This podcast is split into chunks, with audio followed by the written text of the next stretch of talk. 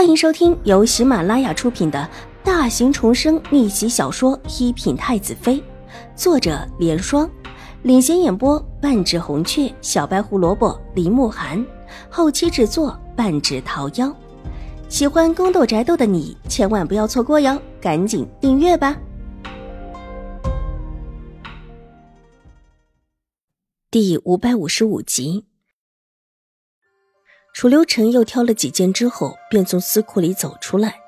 小轩则忙把私库的门一锁，拿着几件挑出来的饰品跟了出去。王爷是不是要派人去赏二小姐？奴才正好没事，可以去。本王有事。王爷有什么事？小轩子怔了一下，急问道：“本王自然是有事的，你随便拿两件。”送到兴国公府，就替本王问问，他们府上的大小姐什么时候回来？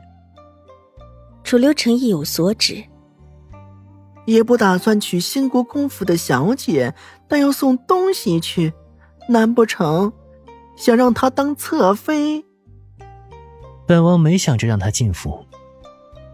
楚留臣轻描道，俊美的唇角一勾，觉得很有趣。楚留月要是隐瞒起来，他越是要掀开。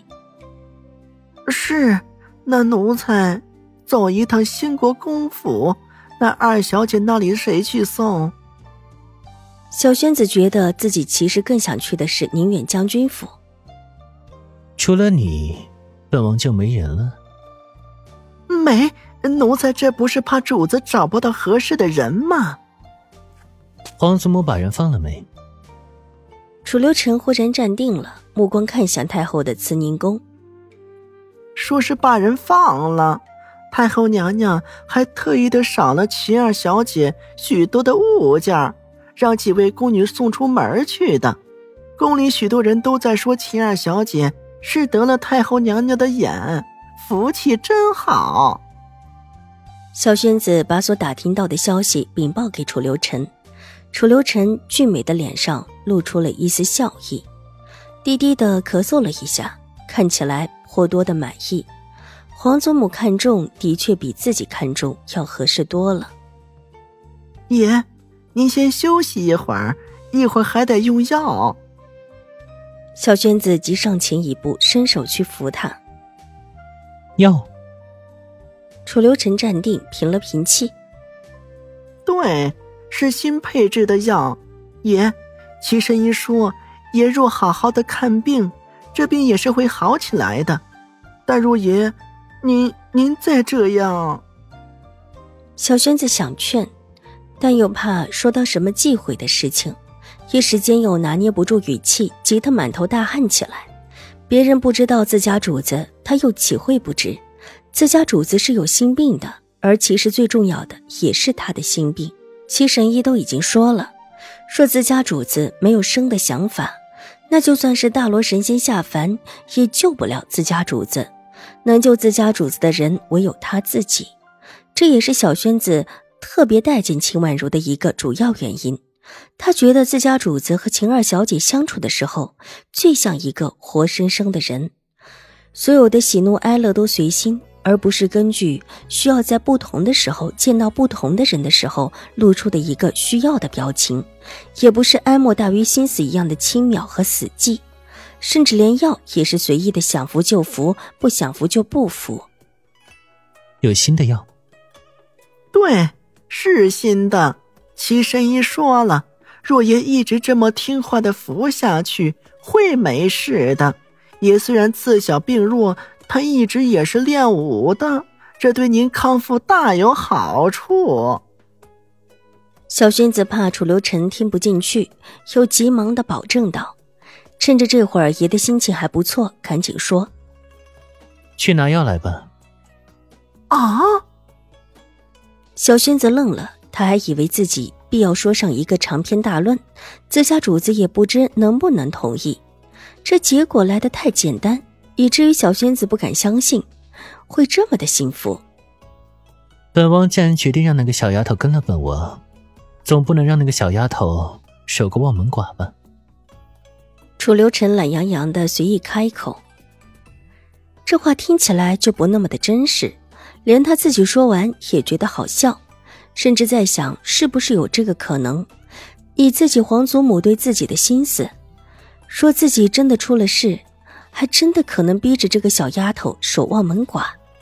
即便两个人现在没什么关系，但如果自己这会儿起不了床，到了弥留之际，皇祖母必然会让秦府同意这门亲事。皇祖母霸道起来，那也是很没道理的。所以这个理由拿来解释，倒也是有道理的，连他自己都觉得可能信了。对。对，就是这个理儿，也就不算为了自己，也得为秦二小姐着想，不是？本王自然不愿意就这么死了，那些人都还没事呢。楚留臣笑了，俊美的眸子看向空中，阴鸷中带着黑暗，那一处却不是太后娘娘的慈宁宫，这一眼看的小轩子胆战心惊，那个位置像是皇上住的地方吧？你去兴国公府问过邵颜如的事情之后，若是有人问起我为什么突然之间问起他的事情，就说我在大哥处看到了他的画像，觉得很不错。楚留臣收敛起眼底的笑意，极为优雅的挥了挥手。楚留月以为他做的很隐秘，那就让大家都看看吧。皇家最不喜欢的就是两男争一女，而且还是皇家兄弟。他倒是要看看楚留月会如何跟兴国公府联手。当然，既然是联手，他也是不怕的。兴国公府的后台可不是楚留月，还有楚留周呢，闹起来才好。陈王派人往兴国公府送礼的事情，特意问的还是那位一直有美名的邵大小姐。许多世家都得到了这个消息，一时间都在猜测。陈王是不是想要娶这位邵大小姐？如果是真的，大家都觉得这位邵大小姐可惜了。那么的漂亮，又那么的有才学的一位小姐，居然被陈王相中了，这得多可怜了！不说陈王身份尴尬，就说他的身子骨，也是撑不了几年的。谁想嫁给他呀？就算是嫁过去，将来也落不得好。如果没有子嗣，那就是孤寡终身的命。就算有再多的富贵又如何？如果有了子嗣，那也不是一件好事。不管将来谁能够继承皇位，都会对他子嗣很忌惮。毕竟，从根上论，楚留臣才是皇室正统。谁也不知什么时候会跳出一些先皇的旧臣，要保个皇位什么的，又是一场大战。最好的法子就是。把他的子嗣全部扼杀在萌芽的状态。本集播讲完毕，下集更精彩，千万不要错过哟。